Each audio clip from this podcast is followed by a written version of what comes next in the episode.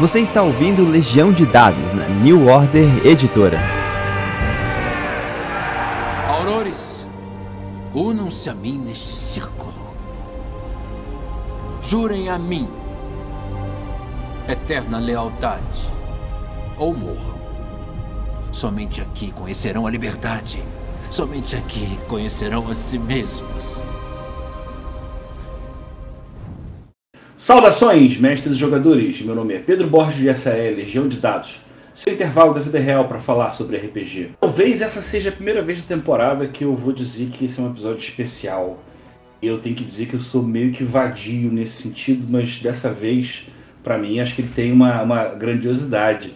É, o convidado de hoje, ele já conversou, já veio aqui no programa, a gente conversou sobre arte mágica, mas ele tem um cabedal de informações, um grande conhecimento, enquanto estava todo mundo no meio da, do, do, dos, dos, produtores de conteúdo, tentando falar com o pessoal que estava começando, ele resolveu tentar buscar subir a barra e levar a discussão sobre RPG para níveis nunca antes conversados, né? Ele não é o inventor desses termos, mas é muito provável que se esses chegaram até você é por causa dele, né? Eu estou falando de agência do jogador, narrativa emergente, textura, antecipação, dissonância ludonarrativa, horizontalidade, contemplação. Tô falando do grande Rafael Balbi. Tudo bom com você, cara? Fala, Pedro. Cara, pô, tudo ótimo comigo. É, pô, estamos aí né, no, contemplando o final do Café com Dungeon, do podcast, mas muito feliz de poder participar e de falar de, sei lá, desse rolê todo aí que você apresentou aí, tá falando de jargão e tudo mais, e é, felizmente eu pude contribuir um pouco com a comunidade aí, felizmente com, com o Café com Dungeon, e enfim, para mim é um orgulho danado poder participar novamente aqui do podcast, poder falar de produção de conteúdo, poder falar de, de RPG, né, cara? De RPG. E por você, que é um cara que eu admiro. Então, pô, muito é, obrigado pelo ótimo. convite. É, você já tinha comentado muitas vezes da dificuldade de se manter um cadastro geral sobre o que foi gravado em mil episódios, é muito áudio, qualquer tipo de catalogação, acho que ela seria muito complexa de fazer, né? Mas eu fico muito feliz em dizer que, para quem quer ter algum tipo de registro, mesmo que mais simples, mas que já passa por boa parte disso que, que eu já apresentei no começo do programa, é, o Baob lançou O Caminho do Mestre Cafeinado, volume 1, né, um RPG com um toque gourmet. Cara, como é que foi esse rolê aí com a New Order? Pô, cara, assim, essa parceria com a New Order já aconteceu algumas vezes e já tínhamos, a gente sempre teve um contato, né? Eu, Anésio, Manjuba. Então sempre a gente tá pensando em alguma coisa para fazer junto, sempre rolou esse papo. É, eu tinha esse trabalho que eu fazia no Twitter, né? De que eu criei essa hashtag mestrando RPG, eu publicava muitas dicas por lá. Né? É, sempre com, uma, com, com, um trabalho específico de como eu ia levar essa dica, de como trabalhar essa dica de um jeito mais de provocar do que de resolver as coisas, né? E eu acho que isso deu certo, né? Acabou que o pessoal curtiu muito. É, a própria galera da New Order viu isso, acompanhou. Então o papo evoluiu muito naturalmente para aquela questão de e aí, cara, vamos lançar um livrinho aí, pequenininho, formatinho bonitinho, para a gente botar como se fosse aquelas aqueles, aqueles minutos de sabedoria, aqueles negócios que o pessoal coloca em, em, em gôndola de, de, de, livraria, né? Quando o pessoal vai sair para comprar o livro que comprou, aí vê aquilo ali e fala, pô, baratinho aqui, em formato pequeno, vou, vou levar junto. E a ideia é um pouco essa, né? Um, é um complemento ali pro teu RPG, uma coisa para você é, de repente consumir enquanto você está, obviamente, ali lendo um livro de, de, de um jogo, é, bolando tua sessão. Acho que é um complemento aí para você todo dia poder dar uma, dar uma olhada, dar uma lida, ver alguma reflexão que vai fazer sentido pro teu jogo, né, pra tua mesa. E aí a gente combinou, né, ó, vai ter a, a Bienal aí de São Paulo, aliás, Bienal do Rio, né, Bienal do Livro. A gente tentou lançar para ocasião, mas eu acho que todo mundo do planeta, né, saindo da pandemia, resolveu fazer a mesma coisa. Acabou não deu para não deu para lançar em tempo hábil para Bienal, mas logo depois lançou, né? A gente pôde, pôde começar a fazer campanha, mostrar para a galera, distribuir para o pessoal. E, e, ver o resultado, né? Então a comunidade tem curtido bastante. Eu estou muito feliz de ter entrado nessa com a New Order, cara, de poder da gente cooperar aí no, nesse lançamento. Já dá para imaginar já no volume 2, volume 3, outras formas de fazer essa abordagem, né? eu acho que junto com o trabalho, poxa, eu sou fã do Café com Dungeon, eu acho que você tem um trabalho paralelo e que meio que o Café do, com Dungeon meio que aproveitou por ser o seu canal de se expressar, né? Mas eu sei que você sempre foi um estudioso de game design, não é à toa que está começando faculdade agora, né, né, sobre isso. E eu queria saber de você como é que vem essa, essa inclinação, a, a, pausa que eu imagino para o Café com Dungeon, me, ao meu ponto de vista, tem a ver com, olha, acho que eu já consegui estabelecer uma série de coisas, eu tô com medo meio que de ficar de me rep repetindo, eu sei que tem mais coisa para falar, mas eu sinto que eu às vezes preciso algum, sei lá, estudar alguma coisa, sentar alguma coisa. É um pouco por esse caminho? É, pô, cara, é, é uma pergunta maneira. É... O café. Assim, antes do café, né, eu sempre tive curiosidade em soluções de RPG. Eu não posso dizer que eu, que eu sempre fui interessado em game design, porque não, não, é exatamente isso. Eu sempre fui apaixonado pelo ofício da mestragem, sabe? O ofício do cara que chega na mesa e propõe um jogo e que propõe, de repente, o uso de regra, mas também do lado dos jogadores. Eu sempre fui apaixonado pela mesa, né? Essa, essa, esse ofício da, de, de, jogar RPG ali na mesa, esse trabalho que envolve, as, as possibilidades, as criatividades que a gente tem é, durante o jogo, né? Aquela coisa que às vezes não está no livro, né? Que não está exatamente num, no, no, manual de instrução, mas que você pensa, e, e aqui, cara, como é que eu resolvo essa questão aqui? Não está na regra, como é que eu vou fazer, né? Eu sempre fui apaixonado por isso, eu sempre fui, eu sempre gostei de ver outros mestres como eles resolvem na mesa alguma coisa que eu tive dúvida, sempre gostei de poder compartilhar algumas soluções que eu dou, né? Com, com atenção, com, enfim, com bastante, com bastante cuidado, né? E eu acho que o quando entrou o café, começou a aparecer o podcast, não sei o que, eu nem tinha no, muita noção de para onde ele ia, né? Ele começou até de um jeito meio de, ah, vamos dar umas dicas aqui de como ser um jogador melhor, como dar um mestre, como ser um mestre melhor, como é, fazer, sei lá, dicas para terror, mas essas coisas mais, mais triviais assim, né? Quando em produção de conteúdo, mas eu fui percebendo que naturalmente o café foi andando para esse lado de de, de, refletir né, sobre o hobby, de trazer reflexões, de trazer game designers para conversar a respeito de como eles pensaram o jogo deles e tal. Então acabou que esse contato diário com reflexão sobre RPG se, se retroalimentou né, na minha cabeça, por assim dizer. E aí eu comecei a me interessar naturalmente por ir mais para game design, né, para buscar mais é, estudar game design, o que, que são as, os problemas que, que, o, game, que o, o, game design re, resolve, como ele costuma resolver. E, e, quanto mais eu entrava em contato com isso, né, eu percebia que o RPG é um, é um, é um meio muito novo. Né? É, tem, tem muito pouco. Ainda que o, o videogame seja também, deu para sentir que o videogame ele buscou uma trajetória própria, porque de, de fato ganhou muito dinheiro, né? entrou muito dinheiro nesse meio.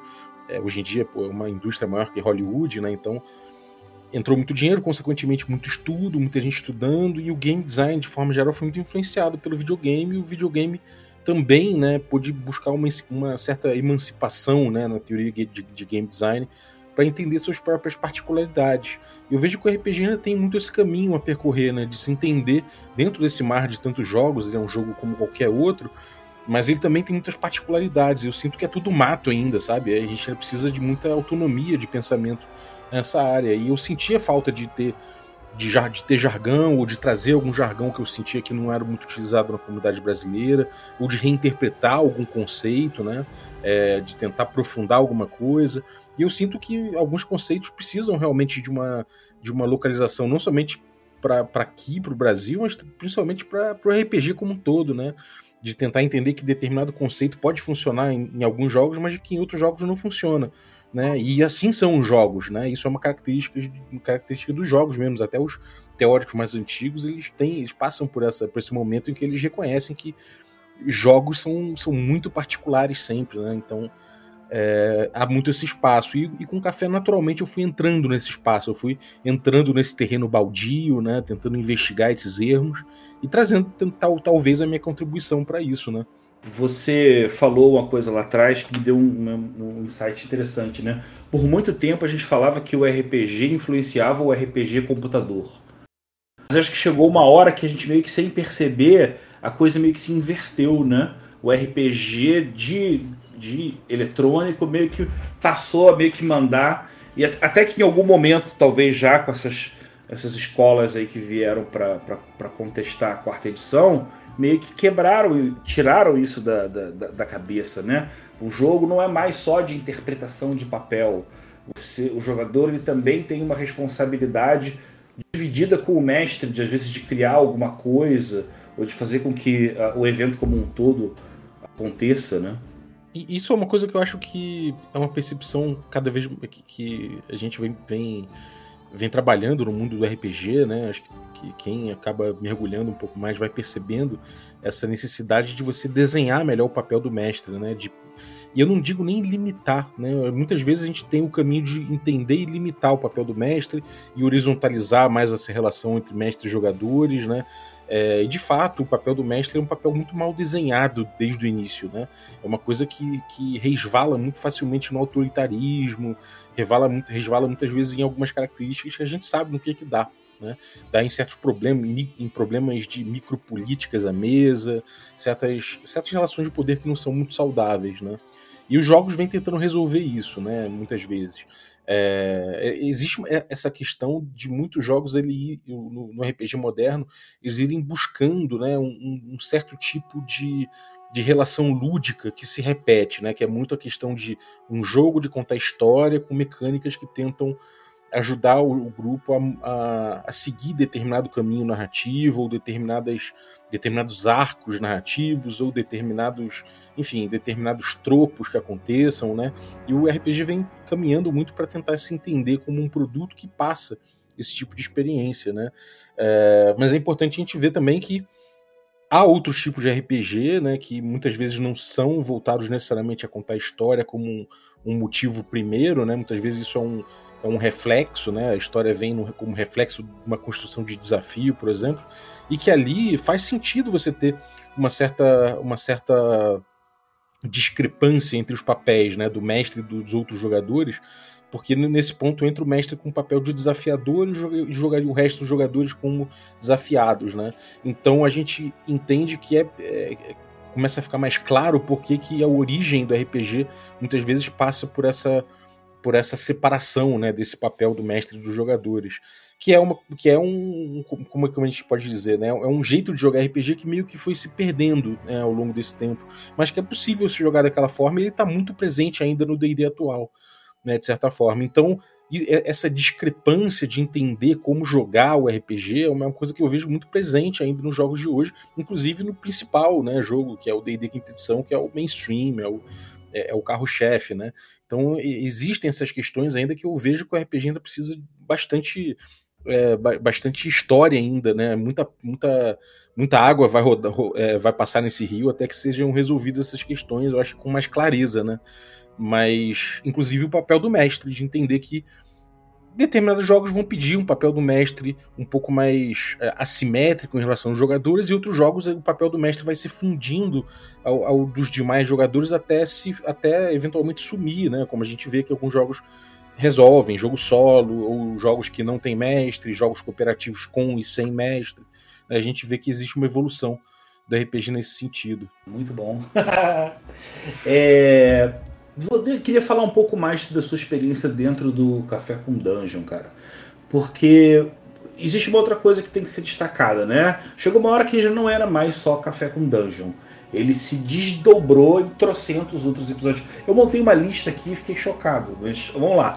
Use Sessions, Old School, de Ciclopédia, Lado B, Review Sincerão, o RPG, segundo algum convidado ilustre, Pagando Regra, Café com Leite, Side Quest, Radar Café, Caverna Platônica, HP Love Coffee, Escudo Jogador, Café com Cursed, Primer for the Old School Gaming e Destrinchando o Princípio Apócrifa. Você tendo essa leitura, você tem uma noção do histórico, do período em que isso foi inserido. É, é eu, eu, eu, da minha percepção, muita coisa mudou desde a premiação lá de 2019 do. Goblin de Ouro, né? É, eu acho que ali meio que deu uma virada que fez com que as coisas. É, é como você falou, muito no começo você falava o que estava todo mundo falando. Mas ali teve uma, um start de uma coisa diferente e que, como muita fonte criativa, um momento de muita muita inspiração, às vezes muita coisa ao mesmo tempo, e você às vezes não consegue administrar. Como é que foi a sua percepção nesse sentido do crescimento a partir do Goblin de Ouro? É, cara, o, o, Goblin de Ouro ele marcou uma separação assim é, temporal, né? um marco temporal ali no Café com Dungeon. Ele veio no momento em que o Café com Dungeon estava caindo 100% na minha mão. Né? A gente tinha um canal, Regra da Casa, que tinha muita gente. Só que essas pessoas elas vieram é, ficando cada vez mais raras no projeto, né? com menos tempo para dedicar e algumas foram saindo, outras foram ficando com, com, uma carga menor de trabalho, mas acabou que o projeto que ficou, né, que vingou dentro do, do regra da casa, que tinha muitos produtos, o produto que vingou foi o Café com Dungeon. E, e muito vingou porque eu fiquei insistentemente com ele, trabalhando todo dia, botando seis da manhã um episódio. Né? Às vezes, é, grande parte das vezes trabalhando sozinho. Então foi rápido, isso aconteceu rápido, de certa forma. Foi no primeiro ano, né? O podcast ele, ele apareceu, ele veio querendo se entender, né? Eu, eu, Ramon, Carlinhos Malvadeza, eventualmente o Tertulione, a Carol participou, a gente tem, o Vini participou, a gente teve muita gente participando do Café com Dungeon ali pontualmente, mas eu, o projeto foi ficando cada vez mais na minha mão, muito por conta da ausência dos demais, né? Natural, né? Coisas da vida, coisas de, de você não poder dedicar ao mesmo tempo que eu, que eu me propunha a, a dedicar. É, com insistência, né? Com a mesma insistência que eu tinha. Foi até chato às vezes, porque eu queria. Eu falo, não, tem que sair todo dia de manhã, 5 da manhã tem que estar no ar, porque tem gente que vai trabalhar ouvindo. Eu acho que no início isso realmente foi muito, muito importante pro café, né? Fez muita diferença isso, muita gente pegou o hábito, né? E quando chegou nesse um ano de podcast, que a gente ganhou o prêmio Goblin de Ouro, né? Já era um momento que eu já estava mais ou menos tocando podcast praticamente sozinho. Era mais eu e o Tertulione, o Carlinhos Malvadeza aparecia de vez em quando, mas ele já não tinha mais responsabilidades é, no papel, por assim dizer, né? No, com, com podcast. É, então acabou que eu fui tocando bem sozinho o podcast nesse sentido de organizar, editar, publicar, né? E, e, eu acho que foi natural com o tempo, né, de, de, eu ver emergindo um estilo, né, até porque acabou virando uma coisa muito autoral, muito pessoal. É, os temas que eu gosto de abordar, eu comecei a, a, perceber que começou a existir uma, uma certa algumas tendências dentro disso.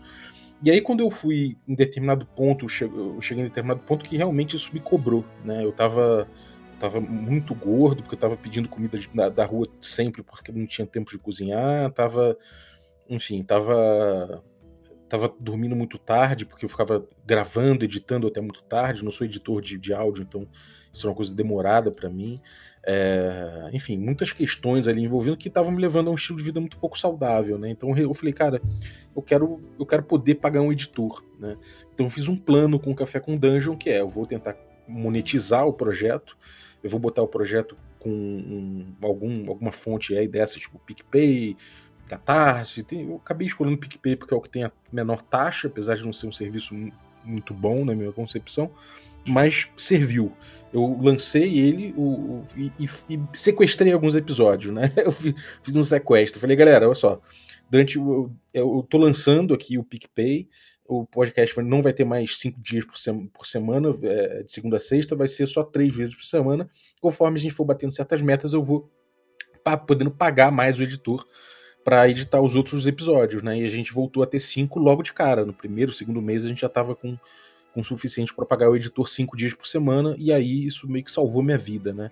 Meu, passei a poder dormir novamente, é uma coisa que eu tô pagando até hoje, né? De ter ficado dormindo mal tanto tempo, comendo mal tanto tempo. Ou seja, o Balbo fez um ritual foi... de sacrifício tirou um pouco da vida, essência vital dele mesmo, né? Se o Alan Moore é o mago, eu vou te falar que o Balbo é um ritualista e não teve medo de gastar um instituição para poder fazer a parada. Né?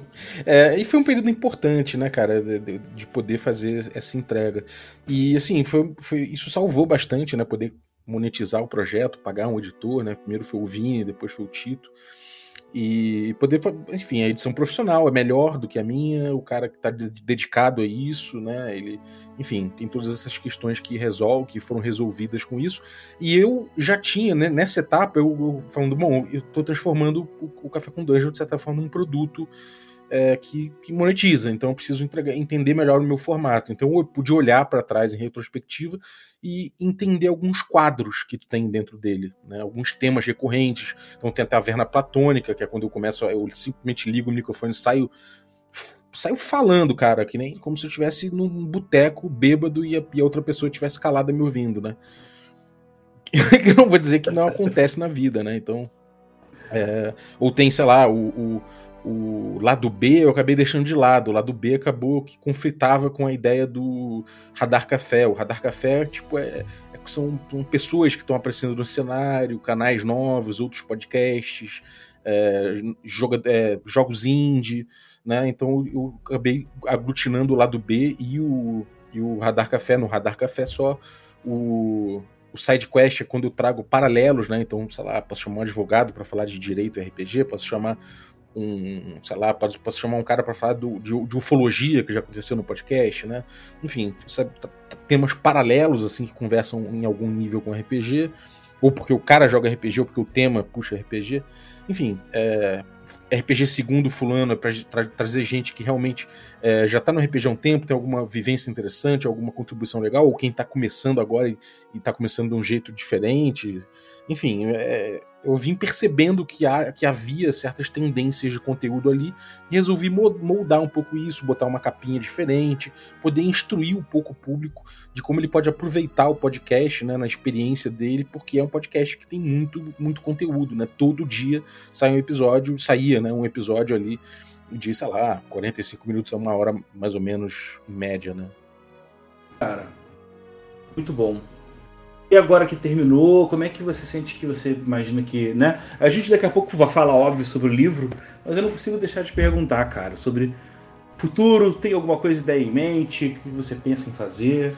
É, cara, eu acabei entrando na faculdade de game design, né? Isso é um projeto assim que, que adianta tanto no meu trabalho é, civil, por assim dizer, no meu trabalho fora do RPG, meu, meu ganha-pão, que eu sou, sou da Lura, sou professor de design na Lura, é, consigo vislumbrar um futuro da Lura com mais de cursos de, de jogos, né? Então talvez eu, eu, queira me embrenhar um pouco nisso no futuro.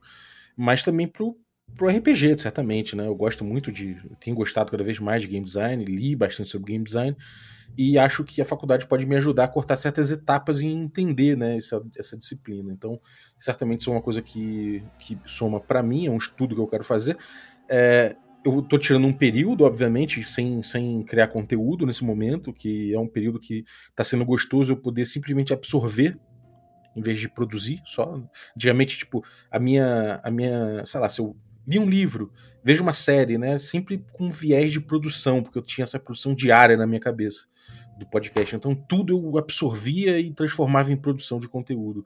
Agora não ter isso me permite simplesmente curtir né, um, uma série, curtir um livro, mesmo que seja um livro de game design, poder fazer isso sem necessidade da produção, porque muda um pouco a tua, a tua cabeça né, em relação a isso, e poder tirar um tempo para isso vai ser interessante. E no futuro eu penso em voltar a produzir conteúdo, mas em blocos, né? Porque eu quero aprofundar o meu conteúdo, eu não quero ficar um pouco na superfície, que é uma coisa que o formato diário me leva a, a trabalhar, né? Por mais que eu possa aprofundar em vários episódios e tal, é, o formato diário de podcast me prende muitos pontos, né? Tanto quanto em, ele, ele, me impede de me aprofundar muito no assunto, porque eu me torno repetitivo, e também ele, de certa forma, impede que eu, que eu utilize outras mídias, né? Então, sei lá, teve uma vez que eu analisei a proposta de diálogo ficcional dentro da dentro do de acordo com o Vincent Baker, né, o criador do Apocalypse World. E ali tinha vários desenhos, vários esquemas, né, vários vários gráficos. E eu olhei e falei, cara, beleza, tô descrevendo isso no podcast. Isso é muito melhor de botar, botar numa live, botar num vídeo. Então hoje em dia eu cheguei à conclusão de que eu posso simplesmente aproveitar que o café atingiu certa popularidade, que de certa forma as pessoas me conhecem melhor hoje em dia, e tentar moldar meu conteúdo no futuro de uma outra forma, de uma, uma forma que me permita aprofundar as coisas e utilizar os, as ferramentas a meu favor e não ficar escravo delas, né? Não escravo dos métodos de produção que elas pedem, não ficar respondendo algoritmos, eles que se danem. Eu não vou viver com o dinheiro de YouTube, não vou viver com o dinheiro de Twitch, o que eu quero é atender a comunidade, é atender os meus anseios de criação, entendeu? And Hexes. Caves Rex é uma boa, porque eu vou ter mais tempo também agora para trabalhar Quando a gente manual, começou né? a conversar, eu acho que foi antes de gravar o primeiro nosso programa juntos.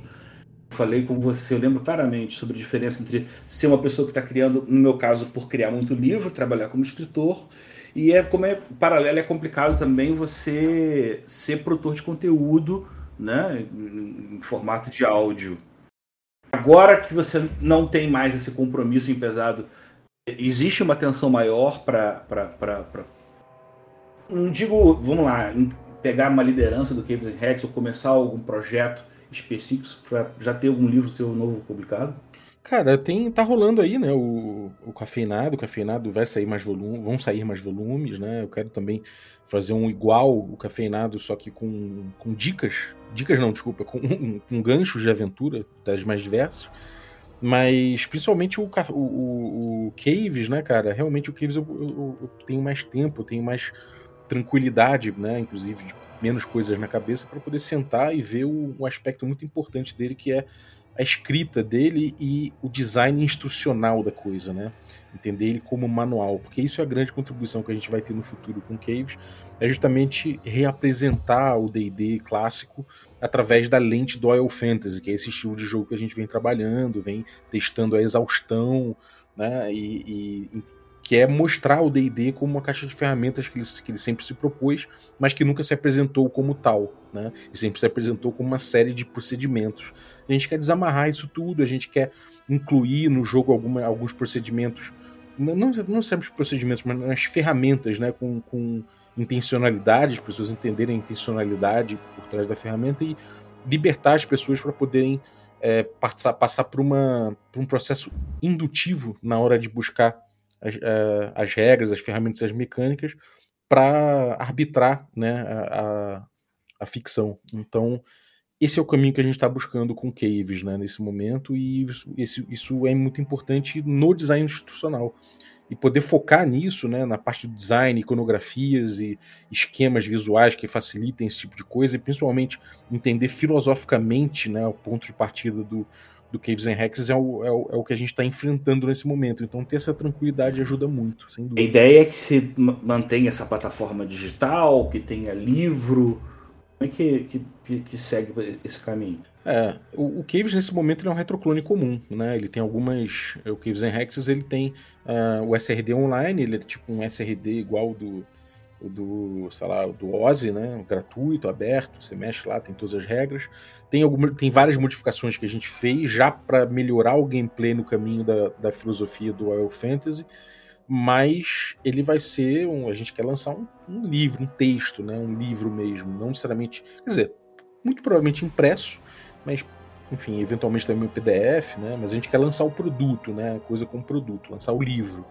Porque. E, e, aí, nesse ponto, ele vai ser completamente diferente do, do, SRD que a gente tem, né? A gente vai desamarrar completamente uh, qualquer procedimento que tenha no livro. A gente já vem fazendo esse trabalho em paralelo, mas não colocando no SRD, porque isso precisa de uma explicação, isso precisa de, uma, de um certo compromisso didático que não tem como fazer Vamos no SRD. Vamos seguir pelo caminho do mestre cafeinado, né?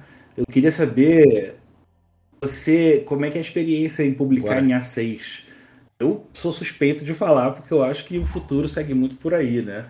Mas esse formatinho não te dá ideia sobre também um pouco sobre volume uhum. de informação para o fluxo de leitura que muita gente tem jogando RPG?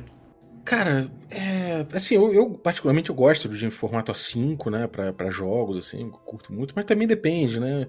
É aquela coisa, é, a minha, minha formação é, é de designer, designer gráfico, de forma geral, e eu gosto muito dessa parte de, de, de impressos, né? É, então, acho que cada projeto tem ali sua demanda, né? E a gente vai, dentro de um projeto gráfico, atender essa demanda de um jeito ou de outro. Então, formato, tipografia, organização, layout, tudo isso está dentro dessa, dessa solução de problema, né? Então, eu não, não, tenho exatamente um fetiche por um tipo específico, de, ah, para mim RPG tem sempre que ser formato tal. Para mim tem que resolver bem um problema que tem ali. É, e aí no caso do, do, do mestre cafeinado, né, o formatinho pequenininho, me lembra que justamente essas coisas que você bota na saída da, da livraria pra, pra, pra galera pegar baratinho ali, tá, sabe? Tá esperando a fila e tá ali, né? Então... Ele, ele veio como um pílulas de sabedoria que você é, disponibilizou primeiro no Twitter, né? E que você acabou uhum. catalogando. A gente tem que admitir que com o tempo a gente sempre muda de ideia. Desde que saiu o livro, já teve algum que você já, já repensou? Não, cara, né, assim, no, no caso do Mestre Cafeinado, eu fiz uma certa curadoria e até as próprias dicas que eu vim escrevendo no Twitter, né, que deram origens, é, eu estava tentando botar de uma, um, de uma forma um pouco mais ampla, né? Tentando propor menos uma solução e provocar mais, né? Então, acho que uma boa dica de RPG, de forma geral, é aquela, não é aquela que te, te diz que você tem que fazer determinada coisa. É aquela que pode até fazer isso, mas que no fundo, mesmo que você faça de outra forma, ela te levou a refletir sobre alguma coisa dentro do jogo, né? Então isso tem um impacto na, na, mesa. Então eu acho que eu busquei muito mais por esse lado. Pode ser que tenha coisa ali que eu olho e falo, ah, isso aqui eu já não concordo tanto assim na solução, mas na reflexão certamente concordo, sabe? Eu acho que é, tudo que tá ali, é, no mínimo, ele, ela provoca eu acho de uma forma interessante, entendeu? É. Então, por mais que no, no, Café com Dungeon eu ouça episódios antigos e me discorde de mim mesmo, no Mestre Cafeinado isso acontece muito menos, né? Ainda que eu possa falar, bom, isso aqui, a solução não é tanto assim, mas o que importa para mim é a reflexão e, e tá ali, sabe? Tá ali.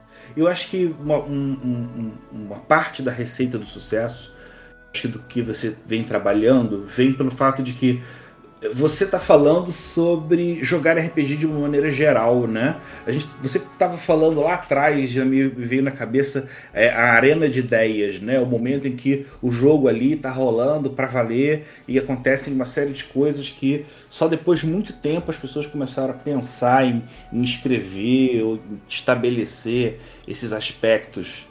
E aí, quando a gente tem aquela brincadeira lá, que você tem aquela, o jargão clássico do, do, do Balbi, cara, a parte da brincadeira, existem todas umas. Cada termo vem com uma discussão que vai fazendo com que o RPG vai andando para frente. E aí não importa se você joga D&D, se você joga Vampire, se você joga um sistema próprio, né? É, uhum. Acho que por um lado você, o fato do programa ser diário e você abrir espaço para todo mundo já é uma coisa que, que, que chama a atenção de muita gente. Mas falar um idioma em que todo mundo entende para o seu próprio jogo, não é todo mundo que faz, porque a gente acho que a gente ainda vem de uma geração em que você é apegado a um sistema, a um trabalho, a uma coisa específica, e você está quase sempre em algum grau defendendo aquela linha de moralidade.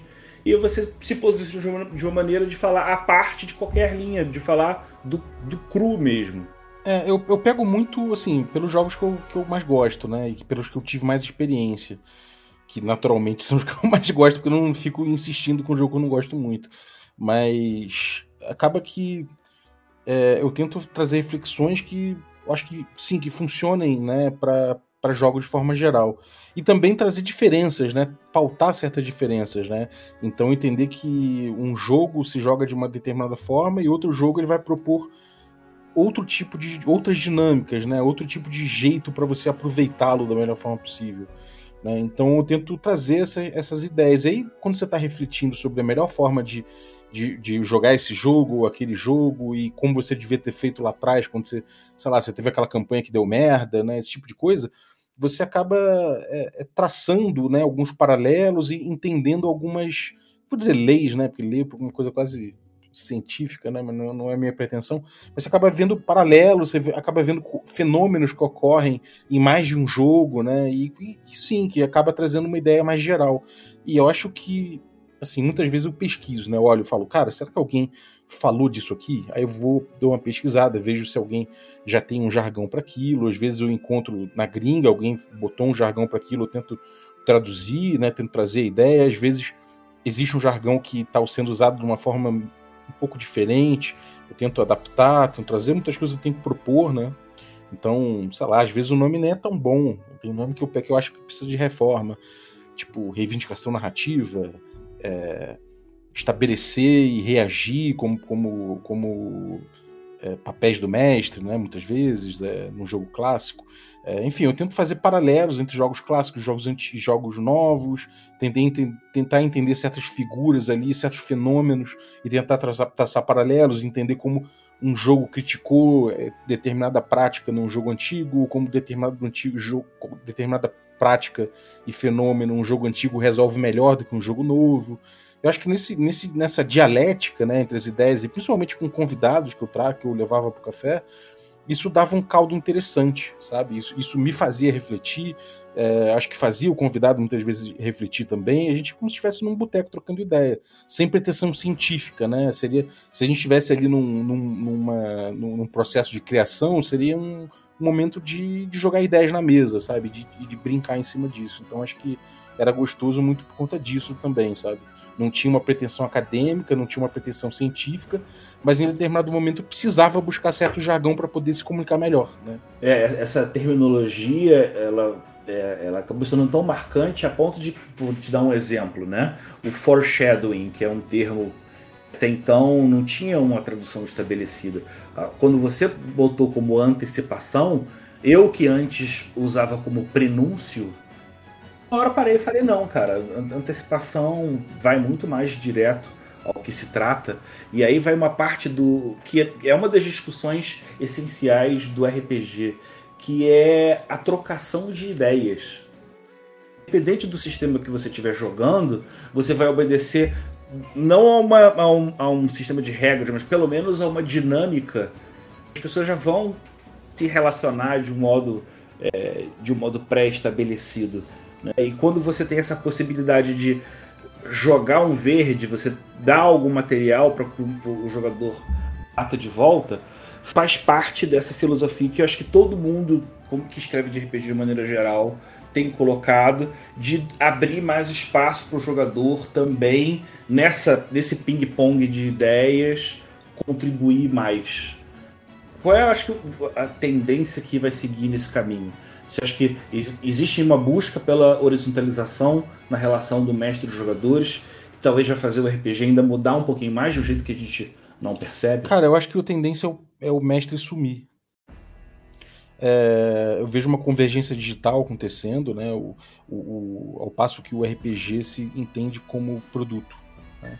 É, existe esse, essa trajetória do RPG se entendendo como produto, né, se entendendo como mídia, se entendendo como um monte de coisa. Quer dizer, eu, até, tô forçando a barra a dizer que o mestre vai sumir, né? É, até porque a gente tem aí o D&D que é muito forte e ele tem suas vacas sagradas, né? A gente pode dizer com tranquilidade que o mestre é um papel, é uma vaca sagrada do D&D. Mas, né, o RPG ao longo dessa trajetória de, de, de, se entender como produto, né, ele veio ele vem entendendo que ele dialoga melhor, por exemplo, com roteiro, né, seja de de cinema, seja de série de TV, seja de qualquer coisa, dialoga melhor com roteiro, com cultura pop, se ele se entende como um jogo de contar história. Começa por aí, né? Então ele, ele começa a, a, é, é quase uma hegemonia do RPG de forma geral, que RPG é um jogo de contar história. Ainda que não sinceramente seja, né? Existem jogos, principalmente que foram perdidos lá atrás, nos anos 70, que não era de contar história em termos do que ele apresentava, em termos de, de regra e de dinâmica, mas o RPG veio se entendendo dessa forma. Junto com isso, ele veio ele tentando se entender como produto, ele precisa, de certa forma, entregar uma experiência. Né? Ele precisa, é, para uma marca, para propor uma marca no mercado, uma, um jeito de ser identificado, ele precisa entregar determinada experiência. Então, ele se entendendo como um, um jogo de contar história e como um jeito de entregar uma experiência, ele começa a amarrar essa, essa tanto a experiência quanto a a sua pretensão de construir narrativa em torno das mecânicas, né? Porque se o jogador engaja diretamente com a narrativa e não através da mecânica, é, acaba que você não tem como, como, como resguardar arcos narrativos específicos, você não tem como resguardar é, determinadas figuras narrativas ali que você quer imprimir como experiência. Então o RPG ele vem é, encarando, eu acho, de forma geral, a coisa mais moderna, né, os, os, momentos mais modernos do RPG, eles vêm encarando que dentro dessa ótica de você é, aplicar o, o, jogo através das dinâmicas, sempre você ter um mestre ali é quase um, um, um atravessador dessa experiência, entendeu?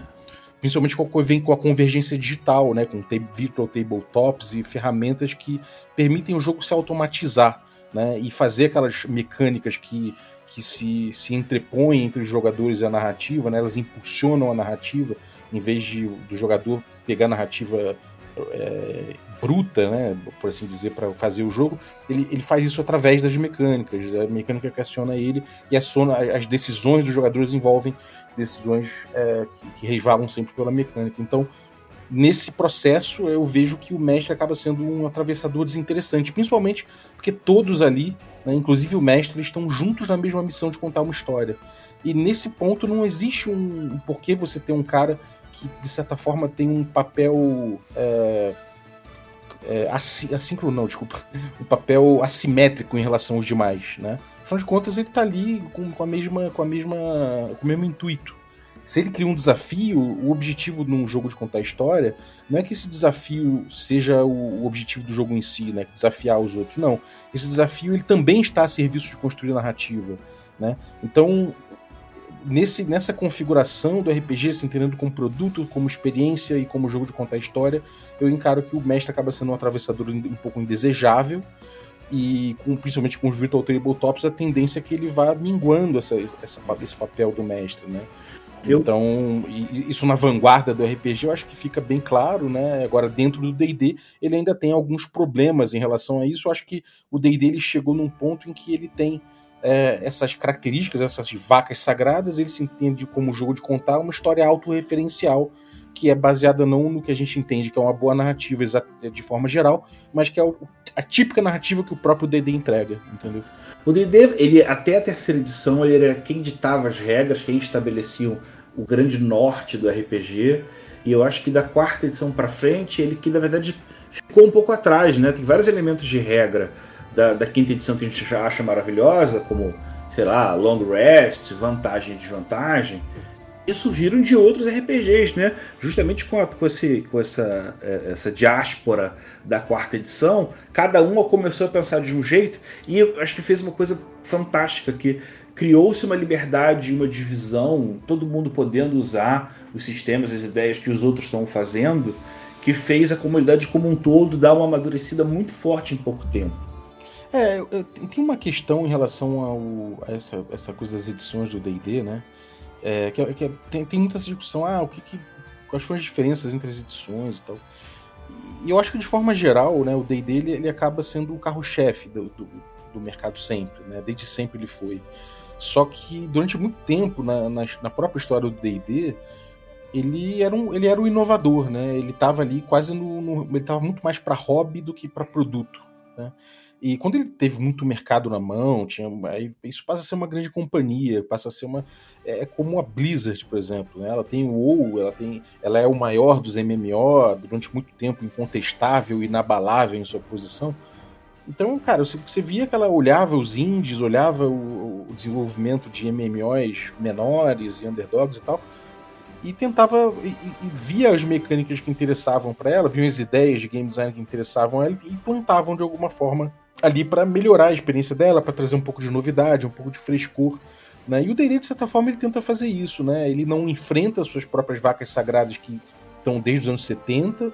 Eu acho que, de certa forma, o D&D ele mudou uh, filosoficamente o seu jeito de jogar, a sua vontade de propor jogo é outra hoje em dia. Né?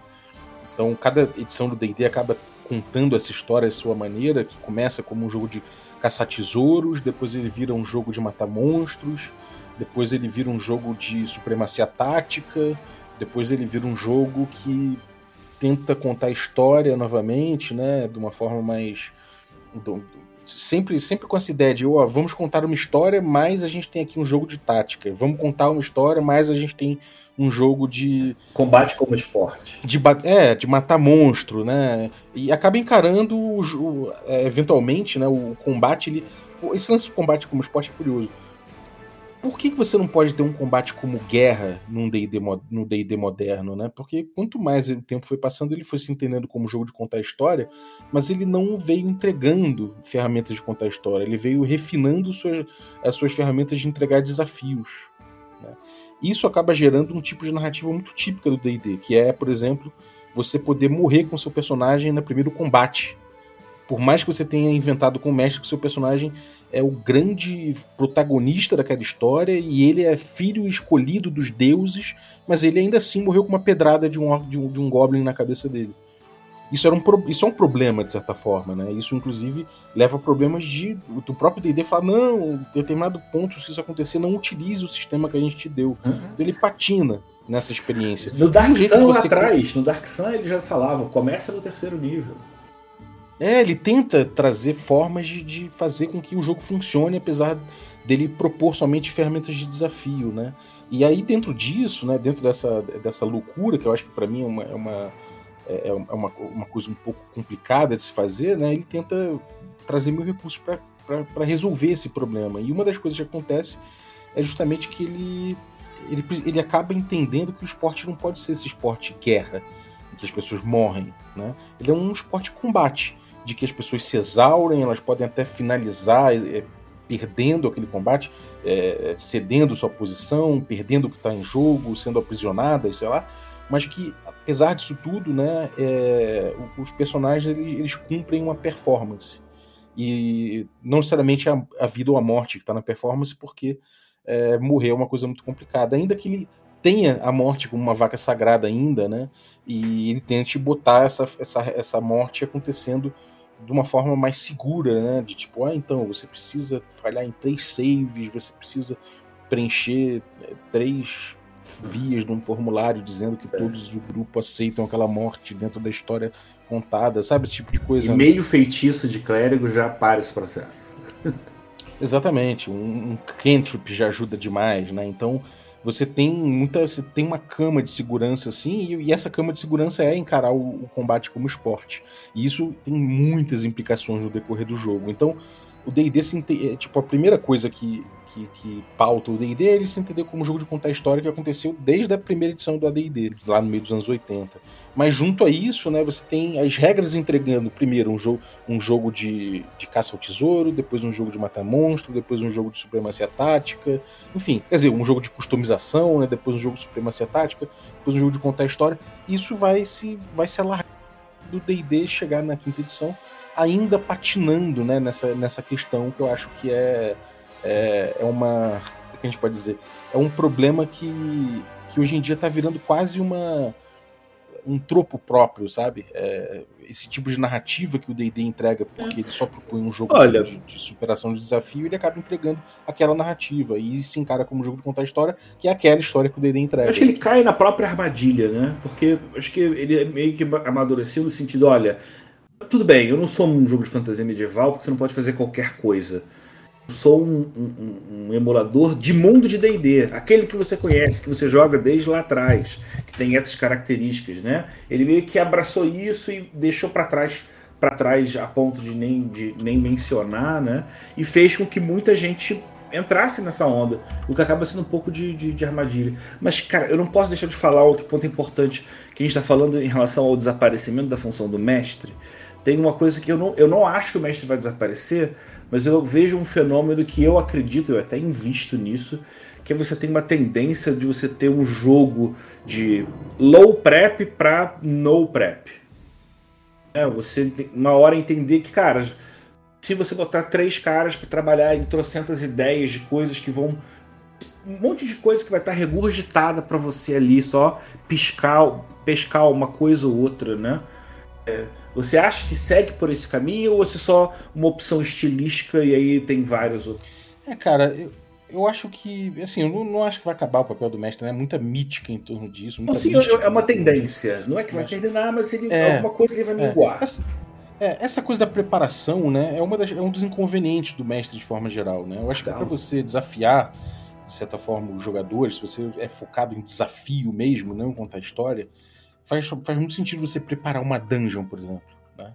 Por quê? Porque o desafio está objetivamente posto ali, ele facilita a tua vida e isso envolve prep. Mas se você quer contar uma história, né, é... e essa história, de certa forma, dentro do RPG é muito emergente porque é em conjunto, faz sentido você diminuir a prep e transformar a prep numa questão de inspiração momentânea.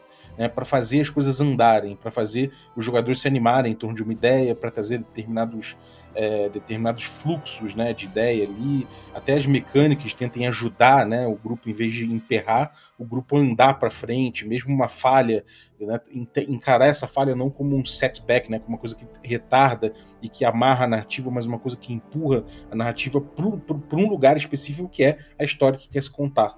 Né? Então, eu acho que tem um, como eu falei lá atrás, né, que o, o RPG de, de, de, desafio ele é um jogo que passa muito por um processo indutivo, né, de você partir do específico para o geral.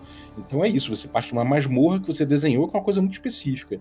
E em cima disso, o grupo vai jogando, vai trazendo uma narrativa, em cima dessa narrativa você vai buscando é, ferramentas para arbitrar e tudo mais. No jogo de contar história, ele já parte de uma, de uma lógica dedutiva, né? Você vem de um, de um aspecto geral, você vê de uma ideia geral do que é a narrativa que você quer chegar e vai se trabalhando a partir disso, né? Então você vai chegando em uma, em uma coisa que não precisa exatamente de uma prep, você precisa mais de um combinado, de um, de um é, de, uma, de um acerto social, né, de uma conversa de onde o grupo quer chegar, de certos estabelecimentos ali. Em torno disso, você joga algumas inspirações e trabalha com algumas mecânicas que te facilitam isso. Né? Isso, é, acaba ser, sendo um jogo mais que te entrega um. O, o, jogo de RPG né, moderno, de contar história, ele é muito mais um jogo de inspirar as pessoas, uma ferramenta criativa, do que exatamente. Ele, ele gamifica a criação mais do que exatamente botar um jogo que, que utiliza a narrativa como mídia para se jogar, sacou? É, a narrativa ela vem no fluxo da, das decisões mecânicas tomadas. Então, é, existe essa. Eu, na, minha, meu, na minha concepção, pelo que eu consigo, entender, existem essas diferenças assim. Então, o papel do mestre, junto com essa, com, com, essa diminuição do papel do mestre como desafiante, que não faz muito sentido no jogo de contar história, a reboque disso vem a, a, a diminuição da, da, preparação, né? Vem uma preparação muito mais voltada a impulsionar é, a criatividade dos, dos envolvidos. Balbi, se deixar, eu fico conversando com você horas. A gente vai pro bar ali, continua, toma uma cerveja para trocar mais umas Vamos. ideias. Mas, cara, a gente tem que chegar aqui ao nosso final. É, poxa, se você tiver qualquer ideia de querer falar alguma coisa, esse canal aqui tá aberto. Você via a qualquer momento para você trocar uma ideia, para você expor, entendeu? Eu acredito que sejam muitos outros também que te oferecem, mas eu aqui tô de coração aberto abrindo espaço para quando você precisar qualquer coisa, porque todo mundo do RPG acho que tem uma gratidão com você e esse é o meu jeito de mostrar isso, né? Cara, queria pedir pra você dar um último recado. É, cara, olha só, obrigado demais. Essa cerveja tem que acontecer, esse bar aí, vamos beber, porque beber e falar de RPG é muito gostoso. Né? Temos essa paixão em comum, então é bom sempre explorar. Muito obrigado pelo espaço mesmo, mesmo terminando o café, né? Tipo, mesmo não tendo mais café com dungeon, pô, você vir aqui para falar sobre RPG é uma, é uma, gratidão que eu tenho desse espaço. E pode deixar, cara. É, pô, se puder trazer um tema aí, trazer uma reflexão, a gente proponho aí, a gente, a gente grava junto como tantas vezes a gente já fez, né? Então, pô, pra mim vai ser, um, vai ser uma honra poder fazer isso. É, bom, o podcast Café com Dungeon ainda está no ar, apesar de não ter mais episódios sendo produzidos, então você pode ir lá no Spotify, né? Ele ainda está performando bem, está em 38 no Spotify, então tem muita gente maratonando. Então, você pode maratonar também, são mil episódios, é bastante coisa se você não ouviu tudo. É, no mais, acompanha aí Rbalb no Twitter, ou Regra da Casa no Twitter. Vai no Instagram, principalmente, Instagram do Regra da Casa, que você vai acompanhar aí o que, eu tenho. Eu faço às vezes com mais lives, troco ideia, e principalmente o que vem no futuro, né? É, podem ficar de olho aí, porque vem mais coisa no futuro, ainda que em outros formatos, com outras propostas, que eu estou desenhando com o meu grupo de assinantes, para entender onde a gente quer chegar. Então é isso, cara. Brigadaço. Puxa, muito bom. E, cara, que sorte a sua que está aqui ouvindo a gente até agora, esse programa, e conseguiu ter, cara, uma aula de. de, de, cara, de RPG, no, no, no, sentido que ainda não tem muita gente que, que traz, cara. Obrigado mesmo, Balbi. Valeu, galera. Com certeza daqui a pouco a gente vai ter um papo alto nível como esse. Poxa, volta logo, cara. Super abraço pra galera. Dá um tchau comigo, Balbi. Valeu, tchau. Valeu. Você ouviu Legião de Dados na New Order Editora. Esse programa foi gravado e editado por Barcelos Taverneiro, diretamente da Taverna do Arcano.